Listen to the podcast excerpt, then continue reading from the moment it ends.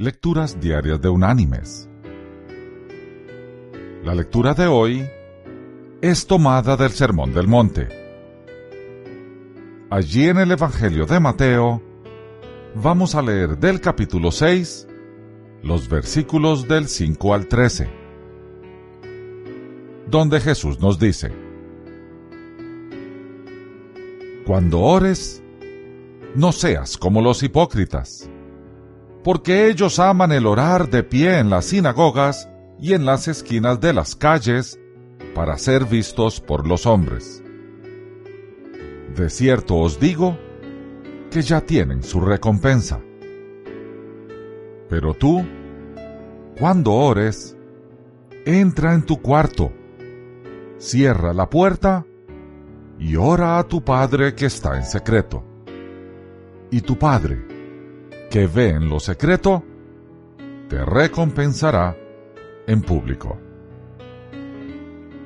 Y al orar, no uséis vanas repeticiones, como los gentiles, que piensan que por su palabrería serán oídos.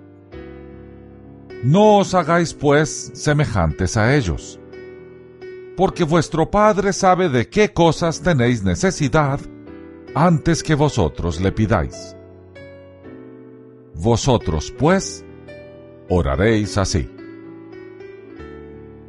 Padre nuestro que estás en los cielos, santificado sea tu nombre. Venga tu reino. Hágase tu voluntad, como en el cielo, así también en la tierra. El pan nuestro de cada día, dánoslo hoy Perdónanos nuestras deudas, como también nosotros perdonamos a nuestros deudores. No nos metas en tentación, sino líbranos del mal. Porque tuyo es el reino, el poder y la gloria, por todos los siglos. Amén. Y la reflexión de este día se llama rectificando el Padre nuestro.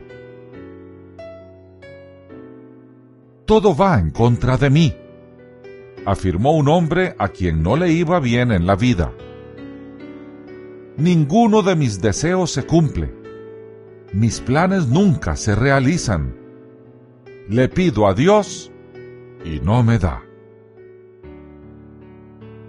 Querido amigo, esto es tu culpa le dijo su consejero.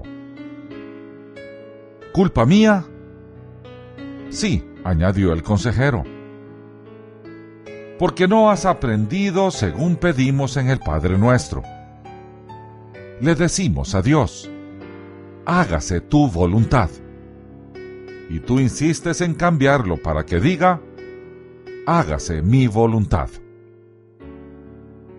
Pero si oras que se haga la voluntad de Dios y no la tuya, debes estar satisfecho y agradecido de que Dios cumpla su voluntad tal como la pides, sea esto lo que sea.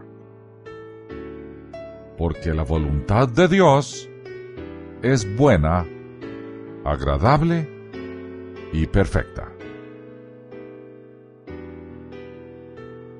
Mis queridos hermanos y amigos.